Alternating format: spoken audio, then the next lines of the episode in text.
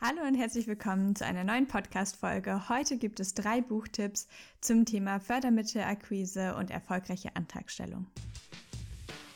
Herzlich willkommen zum Podcast Projekte erfolgreich finanzieren, der Podcast für gemeinnützige Organisationen mit Mira Pape.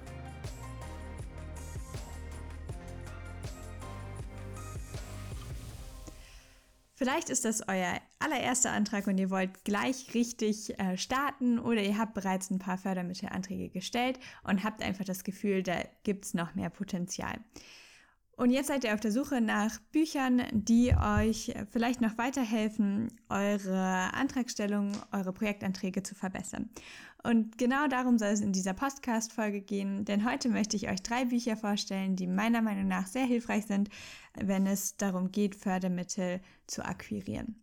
Ich habe mich jetzt auf deutschsprachige Bücher bezogen. Ähm, es gibt auch ganz tolle englischsprachige Bücher ähm, und Literatur zu dem Thema, aber ähm, wahrscheinlich für den Einstieg ist es doch ganz gut, wenn man sich was auf seiner eigenen Muttersprache durchliest, um einfach das Thema nochmal zu verstehen. Äh, ich habe, glaube ich, vor ungefähr zwei, drei Jahren angefangen, auch näher in die Literatur zu schauen, um einfach auch meine eigenen Anträge zu verbessern.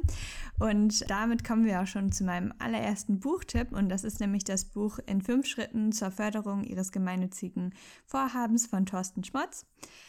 Das Buch ist unglaublich umfangreich. Ich kann es wirklich fast durchgängig empfehlen. Das war mein erstes Buch, was ich zum Thema Fördermittelrecherche und Fördermittelantragstellung gelesen habe. Was ich hier ganz gut finde, ist, dass es sowohl auf, auf wirklich die Förderlandschaft in Deutschland eingeht und zeigt, welche Fördermittelgeber es gibt, jetzt, also es geht nicht so sehr in wirklich einzelne Förderprogramme ein, aber man kriegt einen unglaublich guten Überblick, ähm, was überhaupt auf dem deutschen Markt so möglich ist an Fördermittelakquise. Ähm, und ähm, was ich auch sehr, sehr hilfreich finde, ist, dass das Buch immer wieder von so Checklisten durchbrochen wird, ähm, so dass man wirklich für sich gedanklich auch nochmal abhaken kann, hat mein Antrag all diese Punkte schon abgedeckt.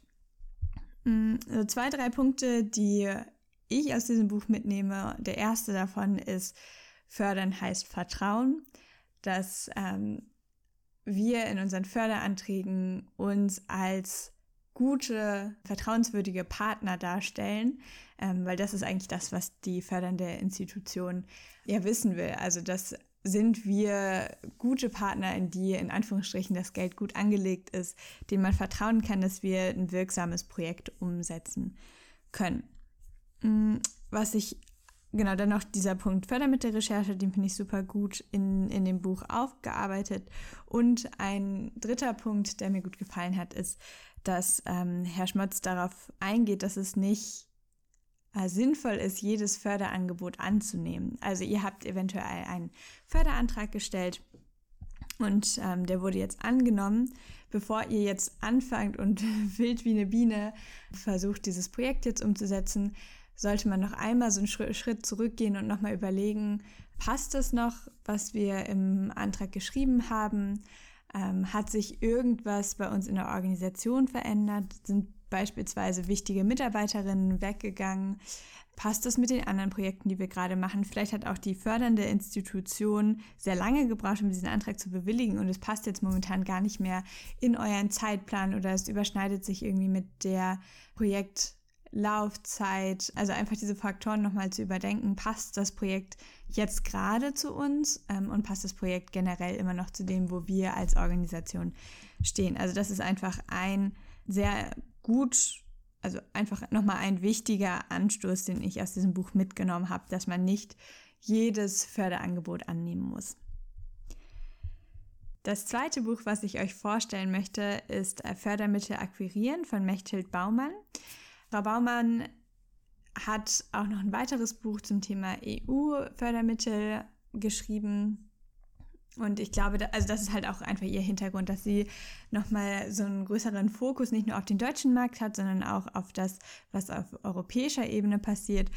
Und was ich bei ihr sehr spannend finde oder in diesem Buch äh, ohne zu sehr zu viel zu spoilern, sehr gut finde, ist, dass sie da auch die unterschiedlichen Gutachten Gutachtertypen beschreibt, weil ich glaube, es gibt einem nochmal so ein anschauliches Bild, wie werden äh, Fördermittelanträge überhaupt bewertet. Also natürlich äh, gerade bei EU-Anträgen gibt es eine bestimmte Checkliste, nach denen ähm, die einzelnen Punkte dann ausgewählt werden. Aber ähm, so sind nicht unbedingt alle Stiftungen und alle Förderorganisationen aufgestellt. Also ähm, viele der Gutachter machen das auch ehrenamtlich und da ist es einfach auch hilfreich zu wissen, dass es ganz normale Personen sind, die diese Anträge lesen und worauf ähm, man einfach achten sollte, um die unterschiedlichen Gutachtertypen einfach auch mitzunehmen bei seiner Antragstellung.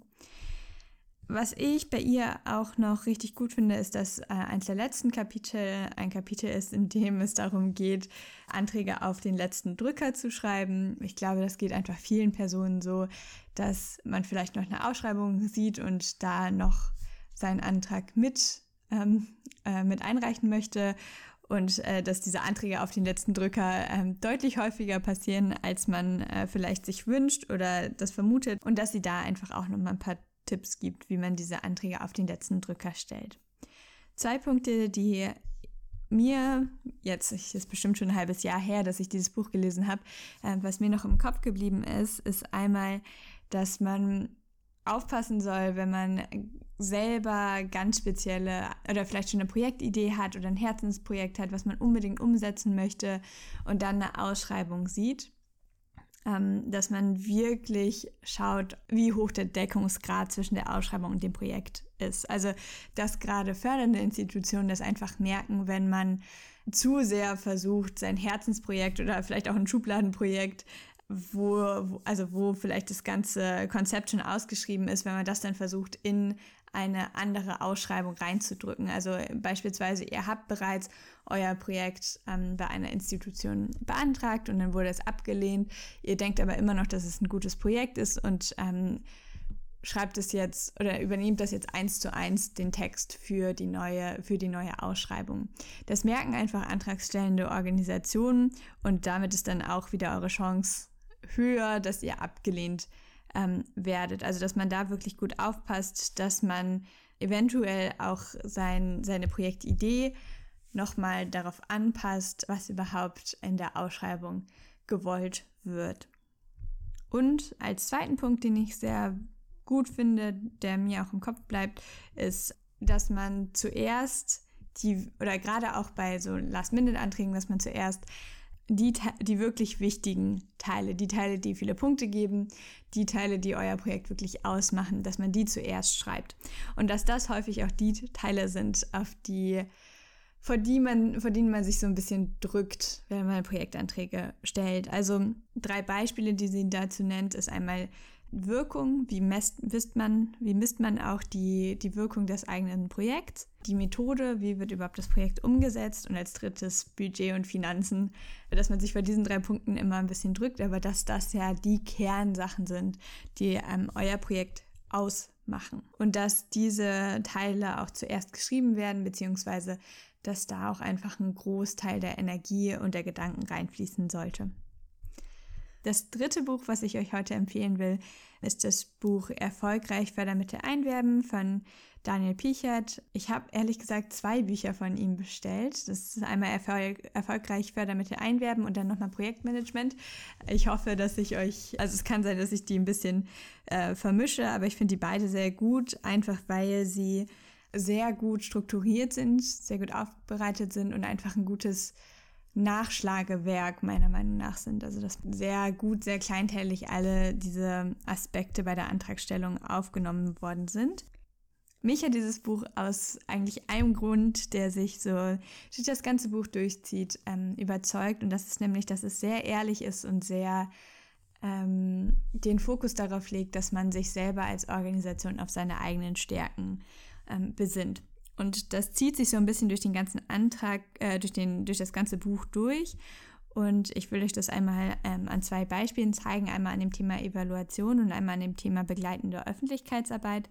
Zum Thema Evaluation gibt der Autor einfach nochmal so diesen Hinweis, dass äh, häufig die Stiftung das Geld hauptsächlich in die Projektarbeit stecken und nicht so sehr in den Overhead oder in die Evaluation, aber trotzdem wollen, dass diese vernünftig gemacht wird. Also dass vernünftig hinterher dokumentiert werden kann, ähm, wie wirksam das Projekt war und dass dieses Projekt vernünftig reflektiert wird.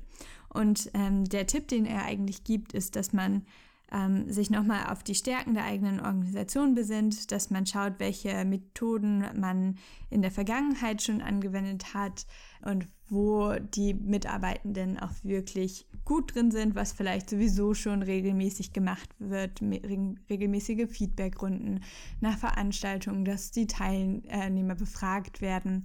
Genau, dass man sowas auch einfach schon nutzt und dass man jetzt nicht noch anfängt, dass man super wissenschaftliche, quantitative und qualitative Methoden, ähm, die noch nie jemand aus der Organisation angewendet hat, dann da reinschreibt. Und das Gleiche ist es eigentlich auch bei der begleitenden Öffentlichkeitsarbeit, dass wenn man äh, vielleicht 55 Jahre alt ist und ein ganz tolles Projekt machen will und dann sagt, dass es durch einen super belebten Instagram-Account äh, begleitet wird, dann muss man sich selber vielleicht und also sich selber und seine eigenen Ressourcen als Organisation nochmal hinterfragen. Können wir das wirklich leisten oder stellen wir uns damit nicht eigentlich eine eigene Falle, ähm, weil wir das gar nicht in dem Umfang erfolgreich ähm, machen können. Und dass man auch bei der Öffentlichkeitsarbeit eher nochmal schaut, okay, welche Arten nutzen wir vielleicht momentan auch schon? Haben wir eventuell einen Newsletter? Haben wir eine Website? Wo machen wir denn überhaupt schon auf uns und unsere Arbeit aufmerksam? Und wie können wir da dann eventuell auch das Projekt mitbewerben? Genau, also das fand ich einfach nochmal super hilfreich an diesem Buch. Kurz und knapp zusammengefasst, ich werde euch die Links zu den Büchern auch nochmal in die Show Notes packen. Ähm, ich finde alle drei Bücher sehr hilfreich, wenn ihr gerade anfangt, Fördermittelanträge zu stellen, aber auch wenn ihr vielleicht euer Wissen nochmal auffrischen wollt und ähm, dann auch nochmal gucken wollt, wie ihr eure Anträge verbessert. Ähm, ich werde wahrscheinlich mal gucken, es dauert noch ein bisschen, aber irgendwann werde ich noch mal eine zweite Folge machen mit ein paar Büchern, die nicht in dieser klassischen Nische zum Schreiben von Projektanträgen sind, sondern die ein bisschen darüber hinausgehen, weil ich glaube, dass wir für Fördermittelanträge einfach super viel aus anderen Bereichen noch lernen können. Also sei es jetzt Storytelling, wo man nochmal schaut, wie kann ich überhaupt mich und mein Projekt wirklich gut vermarkten und äh, auch darstellen. Das wäre einfach so ein, also für meiner Meinung nach nochmal ein gutes äh, Beispiel, wie kann ich gute Geschichten erzählen, wie kann ich Daten gut ähm, und anschaulich äh, nutzen, wie kann ich gutes Projektmanagement machen. Also da gibt es ja aus ganz unterschiedlichen oder ganz anderen Branchen und Bereichen auch nochmal Hinweise, die wir, glaube ich, gut auf unsere Projektanträge noch mitnehmen können. Und ähm, genau das wird dann vielleicht so in einem halben Jahr meine zweite Buchfolge. Und wenn ihr Lust habt, könnt ihr mir auch gerne nochmal schreiben. Dann würde ich auch nochmal eine Folge zu den englischen Büchern, die ich für gut befinde, kann ich euch auch nochmal eine Folge machen. Ansonsten habt eine wunderschöne Woche und bis zum nächsten Mal. Das war's auch schon mit der heutigen Podcast-Folge. Wenn ihr jede Woche aktuelle Infos zu Fördertöpfen direkt in euer Postfach haben möchtet, dann könnt ihr euch in den Show Notes für meinen Newsletter anmelden. Bis zum nächsten Mal.